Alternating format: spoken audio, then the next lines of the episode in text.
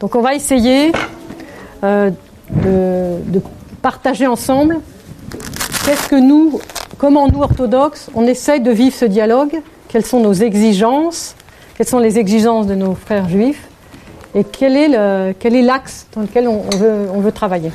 La première chose importante, c'est que nous sommes dans un dialogue asymétrique. C'est fondamental.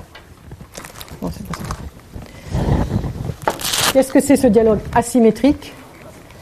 N'oublions jamais, donc c'est quelque chose que certains d'entre vous ont déjà entendu, mais d'autres, les jeunes qui n'ont peut-être pas entendu. Qu'est-ce que c'est cette asymétrie? Que nous avons toutes les sources d'Israël, puisque nous avons toute la Bible hébraïque, nous appelons Ancien Testament, et que les Juifs appellent le Tanakh. Le Tanakh. Nous avons leurs textes, ils n'ont pas nos textes. Ça, c'est fondamental. Et c'est C'est pour cela que euh, le dialogue est asymétrique. C'est-à-dire que du fait que nous avons leur texte, nous avons plus qu'un intérêt à comprendre nos propres sources et nos propres racines. Eux n'ont pas du tout nos textes. Nos textes leur sont étrangers, puisque ça ne fait pas partie de leur canon biblique, ce qu'on appelle, nous, le Nouveau Testament. Donc il y a beaucoup moins d'intérêt, d'élan pour connaître une tradition qui est aussi étrangère que n'importe quelle autre tradition, euh, les bouddhistes et, les, et, l'islam et je ne sais quelle autre tradition. Donc on a, on a une certaine dette. Nous avons reçu non seulement leurs textes, nous avons reçu leur histoire. Leurs patriarches sont nos patriarches. L'histoire de la libération d'Égypte est notre tradition. Nous l'avons intégrée dans notre histoire. Etc., etc. Donc si nous avons non seulement les grandes figures euh, du peuple d'Israël comme étant les nôtres, et que leur histoire est notre histoire, ça veut dire qu'on a bien une histoire commune. Et donc c'est très important d'entrer dans, cette, euh, dans cette sensibilité. Nous avons une histoire commune, nous, mais eux n'ont pas du tout notre histoire parce qu'ils parce n'ont pas l'histoire de la révélation de Jésus-Christ, Messie, Fils de Dieu. Et ça, c'est très important. Il faut l'intégrer comme quelque chose de normal. Pour eux, c'est normal. Pour nous, on n'a pas encore toujours, compris, on n'a pas toujours fait encore le, le travail, mais pour eux, c'est normal. Il y a entre nous depuis 2000 ans un conflit absolument majeur et terrible. Ce conflit est extrêmement durement vécu par nos frères juifs, plus que nous, parce que ceux qui font du mal aux autres, ils oublient plus facilement que ceux qui reçoivent les coups. Et ces 2000 ans d'histoire sont, je pense qu'on n'en a pas conscience. C'est absolument majeur et c'est terrible. Ne serait-ce que l'affaire Dreyfus déjà. On en a parlé rien qu'en citant le nom. Alors, il ne s'agit pas de se lamenter, de se battre la coupe, euh, parce que c'est une histoire passée, donc euh, nous, on n'est pas personnellement responsable, on est personnellement solidaire. Ce qui n'est pas tout à fait pareil, mais qui est quand même important. Et donc, sans mettre l'histoire sous le tapis, comment on se rencontre en ayant cette conscience de l'histoire entre nous, une histoire très difficile, qui a, avec le sommet que nous connaissons au XXe siècle avec la Shoah. Euh, comment on se rencontre sans tenir compte de cette histoire? C'est impossible. Et pourtant, aujourd'hui, on se rencontre, alors qu'on ne pouvait pas se rencontrer il y a encore 60 euh, ans, 70 ans, ou, 100 ans. en tout cas, pas de cette façon. On pouvait se rencontrer sur le plan des relations personnelles, mais pas en organisant des choses, euh, voilà. Donc ça, c'est très important euh, dans la mesure où euh, cette histoire a marqué nos, familles religieuses, elle a été extrêmement blessante, et que si on veut la dépasser, il nous faut montrer vis-à-vis de nos frères juifs un, vraiment un accueil inconditionnel, même s'ils font des fautes. Parce qu'un juif, c'est un homme, il peut se tromper, il peut faire des fautes. Même s'il fait des fautes, parce qu'il y a cette histoire tragique, il nous faut faire un accueil inconditionnel. Inconditionnel. Et c'est parce qu'on va accueillir nos frères juifs de manière inconditionnelle qu'on va pouvoir entrer dans la relation, créer la confiance et, gagner les cœurs. Et dans cet aspect inconditionnel, je le rappelle encore, même si on l'a déjà dit 100 fois, nous ne sommes pas là pour convertir qui que ce soit. Et ça, c'est fondamental. Et non seulement on n'est pas là pour convertir, on n'est même pas là pour avoir l'idée, l'idée cachée, secrète. Non, mais il y en a qui ont des idées secrètes, hein, et moi, j'aime pas ça. Nous sommes là pour, pour nous réjouir d'avoir une tradition que nous ne connaissons pas encore, ou en tout cas pas bien, et d'accueillir cette tradition comme quelque chose qui va nous, qui va nous, qui va nous faire du bien au cœur. Et si eux le désirent, on va aussi pouvoir partager notre tradition qui est aussi très belle. Donc c'est pas, on, doit dépasser ces conflits. Oui, eux c'est les moins bons, nous on est les meilleurs. Ça c'est fini, quoi. Terminé. On termine avec ça. Personne n'est moins bon, personne n'est meilleur. On est né dans une tradition, on a reçu une tradition qui est gigantesque. La tradition juive est gigantesque, la tradition chrétienne est gigantesque. Et on met ces deux traditions ensemble, l'une avec l'autre. Et on partage. Je disais ce matin aux frères qu'on a reçus, on guérit ensemble, on se guérit ensemble des blessures de 2000 ans. Ça, c'est fondamental. Un autre point. Est-ce que nous n'avons pas, et nous pouvons dire que nous l'avons oublié, est-ce que nous n'avons pas oublié que Jésus est juif, les apôtres sont juifs, Marie est juive, tout le monde est juif dans ce monde-là, quoi. Et que, et surtout, que Jésus n'est jamais entré dans une église, il n'a jamais célébré le dimanche. C'est quand même incroyable. C'est quand même incroyable. Et qu'il a porté le talit, euh, et qu'il a été circoncis, qu'il a respecté la cache-route, il a respecté les mitzvot, etc. Et ça, l'Église, alors on peut le dire comme ça, mais on l'a oublié dans le sens où c'est pas intégré, c'est pas présent, c'est pas sans cesse présent n'est pas suffisamment présent. Parce que voilà, on part tout de suite dans quelque chose d'autre qui a été donc euh, l'histoire du christianisme depuis, depuis 2000 ans. Tous, à l'origine, ont célébré le Shabbat, les fêtes juives, et donc on ne peut pas comprendre nos propres textes Sinon, on ne comprend pas qu'est-ce que c'est le Shabbat, qu'est-ce que c'est les fêtes juives, euh, comment on se comporte dans tel et tel cas, qu'est-ce que c'est un chemin de Shabbat, pourquoi on ne, on ne froisse pas des épis euh, le jour de Shabbat et est-ce qu'on peut les froisser quand même, euh, quelles sont les règles en Galilée, quelles sont les règles en Judée, qu'est-ce que c'est la halacha, là encore un autre mot, la halacha juive, la jurisprudence, la, la stricte observance des mitzvot, etc. Donc ça, c'est aussi fondamental. Et concernant euh, le, grief que les églises portent par rapport à la crucifixion de Jésus, en disant que c'est les Juifs qui ont, tué euh, Jésus ou qui ont tué Dieu sur la croix, est-ce qu'on n'a pas oublié aussi, premièrement, qu'il y avait 8, entre 6 millions et 8 millions de juifs à l'extérieur, à l'extérieur de la terre d'Israël, à l'extérieur, et qu'ils étaient peut-être entre 500 000 et, 1 million à l'intérieur. Donc ça veut dire que la plus grande majorité n'ont jamais pu le connaître et n'ont jamais pu le voir. Mais ça c'est fondamental aussi. Et que ceux qui éventuellement ont pu participer, c'était certains grands prêtres dans certaines conditions, et, les grands prêtres aujourd'hui, ils ne sont plus représentés dans, les mondes juifs. Donc il y, a certaines personnalités qui ont pu éventuellement contribuer, mais que la croix est un supplice romain. La croix est un supplice romain. Et ça, il faut bien l'intégrer aussi. C'est fondamental aussi.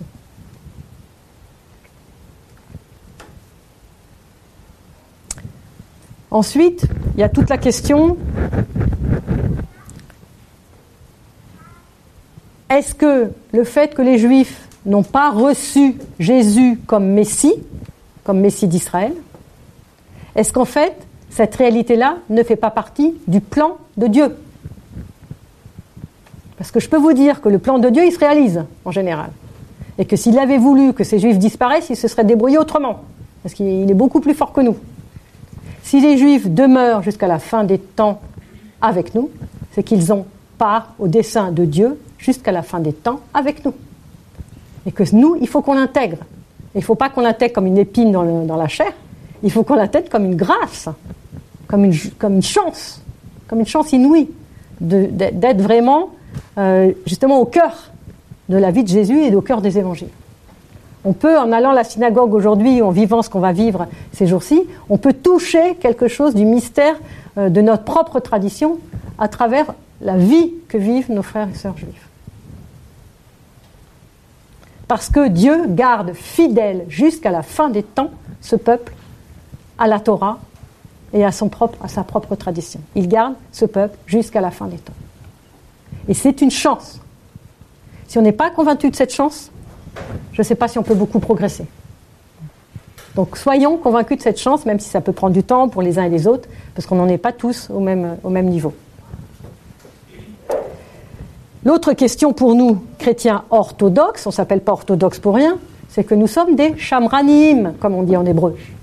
Nous sommes des gardiens, nous sommes des conservateurs. Nous conservons jalousement notre tradition depuis les premiers siècles, dans une continuité absolue des apôtres, des pères de l'Église jusqu'à aujourd'hui. Donc comment on fait pour ne rien lâcher de notre tradition chrétienne orthodoxe et en même temps vivre ce respect intégral de la tradition de l'autre sans se prendre pour supérieur Donc comment vivre? Je suis entièrement dans la vérité et l'autre il est entièrement dans sa vérité. Comment le vivre? Mais c'est une sacrée épine dans la chair. Si on n'en arrive pas là, si on, si on ne se laisse pas conduire vers ce chemin-là, on n'arrivera pas à dialoguer. Donc pour en être convaincu, il faut vivre des dizaines et des dizaines de sessions comme ça, des dizaines et des dizaines de Shabbats. Et là, on va toucher quelque chose du mystère d'Israël, comme en parle Saint Paul dans l'Épître aux Romains, chapitres 9, 10 et 11. Relisez les jeunes, Romains 9, 10 et 11. Les dons de Dieu sont sans repentance. Dieu donne à Israël, Dieu ne reprendra jamais.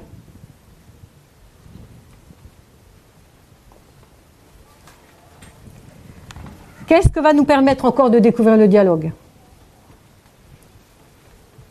Que nous passons à côté de la compréhension de nos propres textes révélés, et particulièrement des évangiles, si nous ne branchons pas sur cette tradition.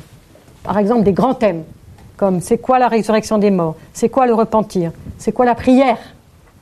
Le père Michel Evdokimov, pour ceux qui l'ont connu, donc un prêtre de notre tradition, me disait un jour, ce sont les juifs qui nous ont appris à prier debout. Et c'est complètement vrai. Ce sont les juifs qui nous ont appris à prier debout. Un jour par semaine consacré à Dieu, qui est-ce qui nous l'a appris? Les juifs. Une manière de lire les Écritures, qui est-ce qui nous ont appris? Les juifs. Le rapport au temps, qui nous l'a appris? Les juifs. La relation à Dieu, qui nous l'a appris? Enfin bref, on a tout appris, quoi. On a tout reçu. On a un héritage immense. Et on ne va pas être dans la gratitude avec cet héritage immense? Donc, le but de tout ça, c'est que ce dialogue, le fait qu'on soit ensemble, le fait qu'on va apprendre à s'aimer, tout simplement, à aimer nos différences, à aimer nos traditions respectives, euh, va nous conduire à avoir un regard positif et un regard humble, humble et positif des autres et de la tradition de l'autre.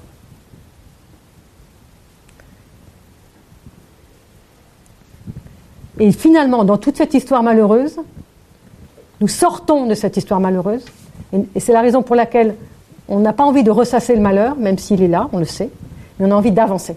Et on a envie d'être dans la joie ensemble. C'est pour ça qu'on va chanter, qu'on va danser, qu'on va faire un beau Shabbat, euh, un beau dimanche aussi pour nous. Dans la joie, la joie d'être heureux ensemble, la joie de partager ensemble, de trouver tous les points positifs qui fait que, voilà, on a des différences abyssales, mais nous avons plein de choses en commun. Et on va cultiver ce qui est en commun, et puis écouter, euh, se laisser étonner, se laisser déplacer, se laisser toucher par des choses voilà, qui, nous, qui bousculent un peu, qui nous étonnent. Voilà. Mais petit à petit, ça va devenir familier. Intégrer la tradition des autres comme chose qui est familier et qui est beau. Et une fois qu'on en est là, après, on, est, part pour la vie, quoi. Parce qu'on est dans la confiance mutuelle. Et moi, je le souhaite à tous. Enfin, moi, j'ai beaucoup d'amis juifs, beaucoup d'amis en Israël. Et je souhaite de vivre ça pour tous, parce que je peux vous dire que c'est un grand cadeau d'avoir des amis juifs. C'est un immense cadeau. Et si, et si au long de l'année on, se fait des amis juifs, eh ben, gardez-les, parce que franchement, c'est quand même assez rare. De se faire des, beaux, vraiment des beaux amis juifs. Et on apprend toujours. Moi encore, j'apprends des choses. On m'a posé encore une question l'autre jour, et pourtant j'ai étudié le Talmud et tout ça, hein, ça fait 30 ans. Donc, euh. Et on m'a posé une question là, sur. Euh, ah oui, on, la posera, on la posera.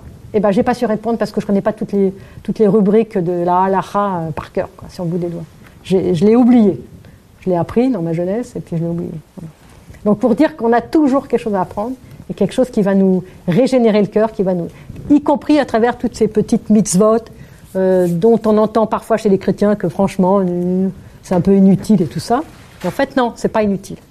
On va apprendre qu'à travers ces mitzvot, on est toujours suspendu à la Torah que Dieu donne au Sinaï. On est toujours suspendu à la volonté de Dieu. On est toujours suspendu ensemble à ce que Dieu veut et à la sainteté et à la sanctification du nom divin. Donc le peuple juif, c'est son travail, c'est sa mitzvah, c'est de sanctifier le nom divin. Lui, toute sa vie, va faire ça. Ben, vous n'allez pas me dire que ça ne nous concerne pas. Que ton nom soit sanctifié. Que ça veut dire mitzvah? Oui. La mitzvah, tout le monde, il y en a qui ne comprennent pas le mot mitzvah. Ok, très bien. Il y a des jeunes là, c'est bien. Donc la mitzvah, c'est. Euh, il y a 613 mitzvot. Hein, c'est le pluriel de mitzvah. Il y a 613 mitzvot, normalement, pour un juif religieux. Euh, voilà. qu'est-ce que c'est? C'est toutes ces bénédictions, tous ces actes à faire ou à ne pas faire, euh, qui, vont, qui vont être concrètement une manière de, dire l'amour que le juif a pour Dieu et la sanctification du nom de Dieu. Les bénédictions avant le repas, le, réveil le matin, on se lave les mains, on ne fait pas trois pas, sans se laver les mains, entre guillemets, entre guillemets par exemple. Pourquoi un juif ne fait pas trois pas dans sa maison au moment où il se lève le matin et pourquoi il faut qu'il ait quelque chose où il verse sur ses mains et que ce n'est pas dans le robinet? Il faut qu'il ait quelque chose qui se verse dans les mains? Ça vous dit rien ça? Ben, les prêtres et les évêques, ils ont repris ce, geste-là. Et on lave les mains comme ça, avec un broc. Donc on a encore reçu ça sans le savoir. Et pourquoi? Parce que le juif qui se lève le matin, il est comme le grand prêtre du temple et il offre toute la création à Dieu. Et il offre ses mains parce qu'il va participer à la création de Dieu. À la création, il va participer à parfaire la création par sa mitzvah, par le fait qu'il va obéir au commandement que Dieu lui demande. Mais ce n'est pas, pas absolument prodigieux, ça. Voilà, je vais m'arrêter là. On va pouvoir débattre. Voilà, on va donner la parole à nos frères juifs, bien sûr.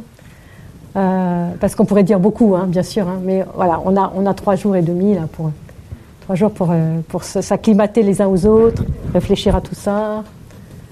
donc, euh, Mais là, je voulais planter un peu le décor pour donner un peu l'exigence qu'on veut être vraiment vrais les uns avec les autres. Euh, et, que si on est, voilà, si on est perturbé, on peut l'être, mais je peux le comprendre. Euh, venez nous voir, voilà, les, euh, ceux, du, ceux du, du, comité, là, notre, notre petit groupe, venez nous voir les, uns aux autres, voilà, venez. Et c'est normal, on peut être troublé, c'est tout à fait normal. Parce que c'est pas facile. Donc que ce dialogue soit difficile, c'est normal. Hein. donc ne nous inquiétons pas. Parfois, on peut même avoir des petites révoltes, on n'est pas d'accord. Il n'y a pas de souci. On est tous passés par là. Moi, je suis passé par là quand j'étais jeune. Donc, euh, c'est un chemin. C'est un chemin. Voilà, moi, je vous montre le chemin. Après, on est là où on en est dans le chemin. Et on, s'accueille les uns les autres euh, bah, avec nos conflits intérieurs, nos, incapacités d'aujourd'hui qui deviendront des capacités demain. Hein, c'est l'histoire de chacun. Donc, il n'y a pas de souci.